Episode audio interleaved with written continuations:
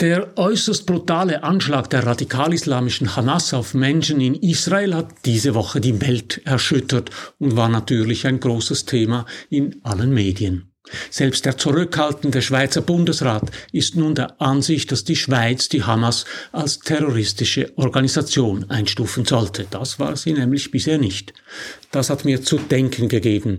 Ich habe mich deshalb diese Woche mit drei Fragen rund um den Terrorismus beschäftigt.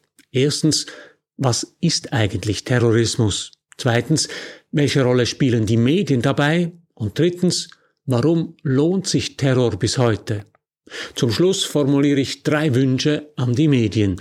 Nicht, dass es realistisch wäre, dass die Medien auf mich hören, aber vielleicht hilft es Ihnen dabei, die Berichterstattung etwas besser einzuordnen. Mein Wochenkommentar über Terrorismus und die Rolle der Medien. Mein Name ist Matthias Zehnder.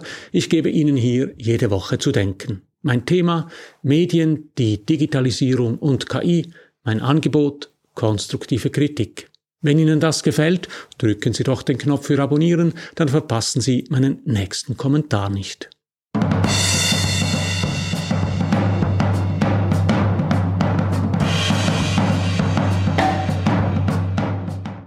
Eins vorweg, aus einem Grund, auf den ich noch zu sprechen kommen werde, zeige ich Ihnen im Folgenden bis auf eine Ausnahme keine Bilder und ich rede nicht detailliert über die Anschläge der Hamas.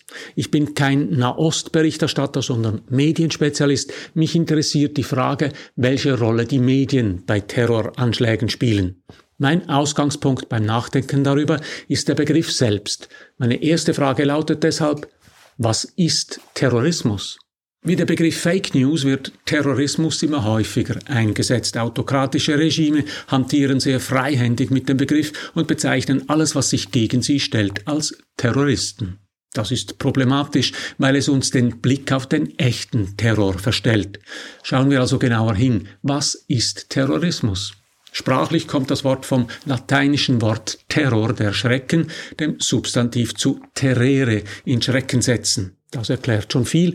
Ein wesentliches Ziel von Terrorismus ist es, Angst und Schrecken zu verbreiten. Das deutsche Bundeskriminalamt listet in einem Buch sieben Merkmale von Terrorismus auf. Zusammengefasst. Erstens kollektive Ziele. Es geht Terroristen nicht um individuelle Anliegen, sondern um kollektiv geteilte Ziele.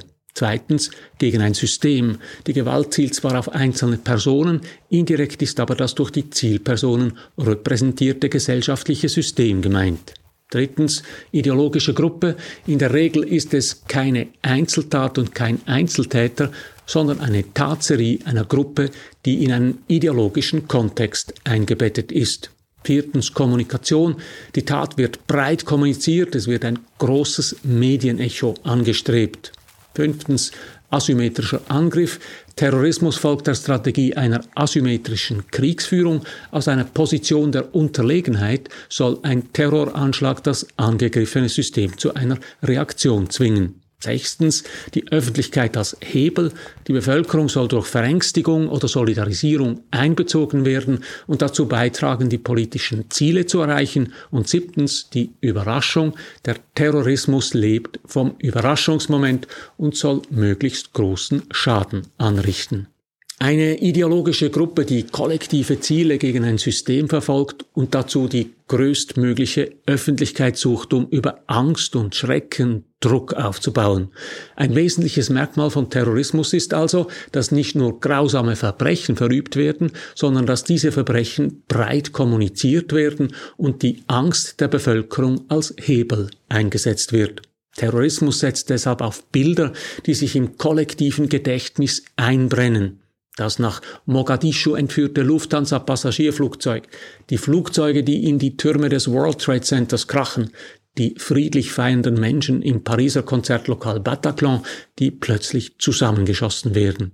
Terroristen wollen nicht bloß Schaden anrichten, sie wollen vor allem Schrecken verbreiten. Es geht nicht um das konkrete Flugzeug, den Turm, die ermordeten Menschen, es geht um die Wirkung der Tat in der Öffentlichkeit, im Staat und in der Politik. Kommen wir zur zweiten Frage. Welche Rolle spielen die Medien dabei? Die spielen eine zentrale Rolle im Kommunikationsdispositiv der Terroristen. Ohne es zu wollen, werden die Medien in drei Punkten unabsichtlich zu Komplizen der Terroristen. Erstens, sie verbreiten Schrecken. Die Medien transportieren die furchtbaren Bilder der Anschläge in die Öffentlichkeit und verbreiten so den Schrecken des Terrors. Zweitens, sie verbreiten das Anliegen. Die wichtigste journalistische Frage lautet, warum? Jede Berichterstattung über einen Terroranschlag beschäftigt sich deshalb auch mit den Hintergründen der Tat. Auf diese Weise verbreiten die Medien die Anliegen der Terroristen. Und drittens, sie setzen Druck auf. Sehr oft ist eine Tat mit Drohungen verbunden, sei es, dass die Terroristen drohen, Geiseln zu töten, sei es, dass weitere Anschläge angedroht werden. Ziel von Terror ist oft die Erpressung von Politik und Öffentlichkeit. Indem die Medien darüber berichten, erhöhen sie den Druck auf Politiker und Entscheidungsträger.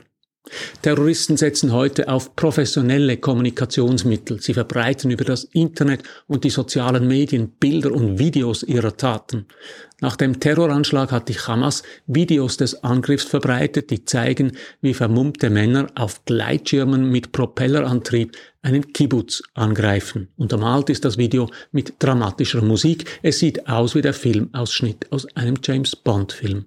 Und wenn Sie glauben, das sei jetzt etwas übertrieben, in The World is Not Enough werden James Bond, dargestellt von Pierce Brosnan, und Elektra King von Sophie Marceau beim Skifahren von genau solchen Paraglidern mit Propellerantrieb angegriffen. Unter anderem hat der Blick das Terroristenvideo ohne große Einbettung online gezeigt. Auf diese Weise machen sich die Medien die Propaganda der Terroristen zu eigen und helfen ihnen noch dabei, sich als Helden zu inszenieren. Natürlich stellen sich die Medien nicht bewusst in den Dienst von Terroristen. Die Funktionsweise der Medien führt aber dazu, dass Terroristen sie relativ einfach für ihre Zwecke einspannen können. Es sind drei Medienmechanismen, die Terroristen ausnutzen. Erstens die Aufmerksamkeit. Die allermeisten Medien funktionieren im Internet nach der Logik der Aufmerksamkeitsökonomie. Die Aufmerksamkeit des Publikums holt man, indem man möglichst schnell und möglichst laut eine möglichst außerordentliche Nachricht verbreitet. Terroranschläge sind Breaking News. Die schrecklichen Bilder bannen die Menschen vor die Bildschirme ihrer Handys. Zweitens der Perspektivenwechsel. Medien sind darauf trainiert, immer beide Seiten eines Konflikts zu Wort kommen zu lassen und die Hintergründe auszuleuchten. Terroristen machen sich das zunutze, indem sie auf das kollektive Anliegen verweisen, das möglicherweise auch berechtigt ist. Indem die Medien die Perspektive wechseln und die Motive der Terroristen beleuchten, stellen sie sich aber in deren Dienst und schaffen Verständnis für sie und Toleranz für den Anschlag. Und drittens, die Diskussion, die billigste Form von Fernsehen ist eine Talkshow, deshalb boomen Fernsehdiskussionen. Interessant sind Talkshows dann, wenn sich die Teilnehmenden nicht einig sind, also buchen die Produzenten unterschiedliche Meinungen. Auf diese Weise wird auch die vernünftigste Haltung hinterfragt und zerredet und auch extreme Meinungen erhalten Publizität. Die dritte Frage, warum lohnt sich Terror bis heute? Ein Grund ist sicher der durchschlagende Erfolg der Terroristen an der Kommunikationsfront. Noch nie sind Bilder und Videos von Anschlägen so rasch und so umfassend verbreitet worden. Spezialisten führen aber noch einen zweiten Grund an, die schwankende Haltung von Politik und Bevölkerung. Der amerikanische Harvard-Jurist Alan M. Dershowitz ist dieser Frage schon vor 20 Jahren in einem Buch nachgegangen. Er sagt, Terror lohne sich zu sehr, das gelte ganz besonders für die Terroranschläge von palästinensischen Organisationen. Die Anschläge hätten stark dazu beigetragen, dass die Anliegen der Palästinenser breit bekannt geworden und akzeptiert worden seien. Was tun? Das Problem ist, eine brutale Unterdrückung des Terrorismus erzeugt nur noch mehr Feindseligkeit und bringt noch mehr Menschen dazu, sich den Terroristen anzuschließen. Diesen Effekt haben wir in den letzten Jahren in vielen Weltgegenden beobachtet. Wenn die Weltgemeinschaft umgekehrt vorgeht und die Ursachen des Terrorismus thematisiert und bekämpft, also zum Beispiel die Unterdrückung der Palästinenser in Gaza, belohnt sie die Terroristen für ihr Vorgehen. Die Weltgemeinschaft zeigt, dass sie erpressbar ist. Das Resultat wird nicht weniger, sondern mehr Terrorismus sein. Dershowitz schreibt deshalb in seinem Buch, die Politik müsse klar machen, dass Terrorismus den Abbruch aller Gespräche und Beziehungen zur Folge habe. Die Botschaft an Terroristen müsse lauten, selbst wenn ihr legitime Anliegen habt, werden wir euch nicht zuhören, wir werden nicht versuchen, euch zu verstehen und wir werden ganz sicher unsere Politik euch gegenüber nicht ändern, wenn ihr zum Terrorismus als Mittel zur Durchsetzung eurer Anliegen greift.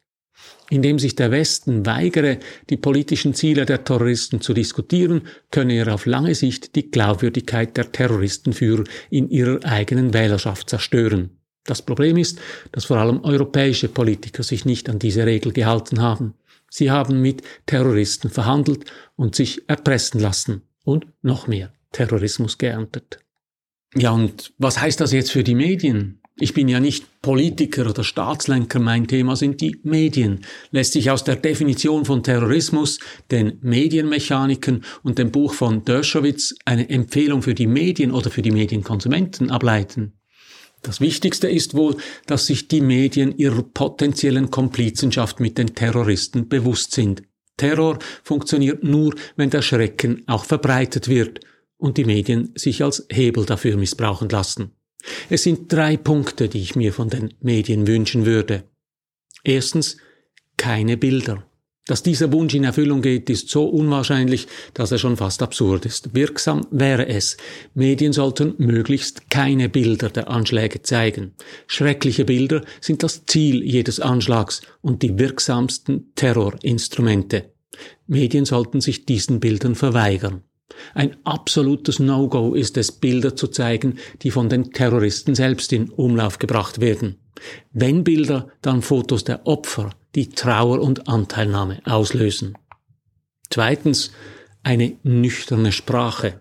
Gerade über Terroranschläge sollten Medien nur ganz nüchtern und nur in Form von sachlichen Nachrichten berichten. Sie sollten also mit steifer Oberlippe sagen, was ist, ohne diese emotionale, effekthaschende Dringlichkeit zu verströmen, die Medien heute auszeichnet. Denn der Effekt einer effekthaschenden Sprache wird sein, dass die Terroristen ihr Ziel erreichen, den Terror. Und drittens die Vereinnahmung. Medien dürfen einen Anschlag nicht mit den politischen Ursachen in Verbindung bringen, weil sie ihn auf diese Weise rechtfertigen. Für das Abschlachten von Zivilisten, von Frauen, Männern und Kindern gibt es aber nie eine Rechtfertigung. Die Medienökonomie basiert im Internet fast ausschließlich auf Aufmerksamkeit. Es ist deshalb unwahrscheinlich, dass die Medien diese Empfehlungen umsetzen. Aber die Medien sind ja nur die Anbieter. Sie als Medienkonsumentin, als Medienkonsument können selbst entscheiden, was sie sehen und was sie lesen. Vor allem ist mir wichtig, dass sie sich der Mechanismen bewusst sind, derer sich die Terroristen bedienen, um sich in ihrem Kopf einzunisten. Auf Englisch sagt man, they hijack your brain. Auf Deutsch tönt es etwas weniger gut, sie entführen ihr Gehirn. Und dagegen können wir alle etwas tun.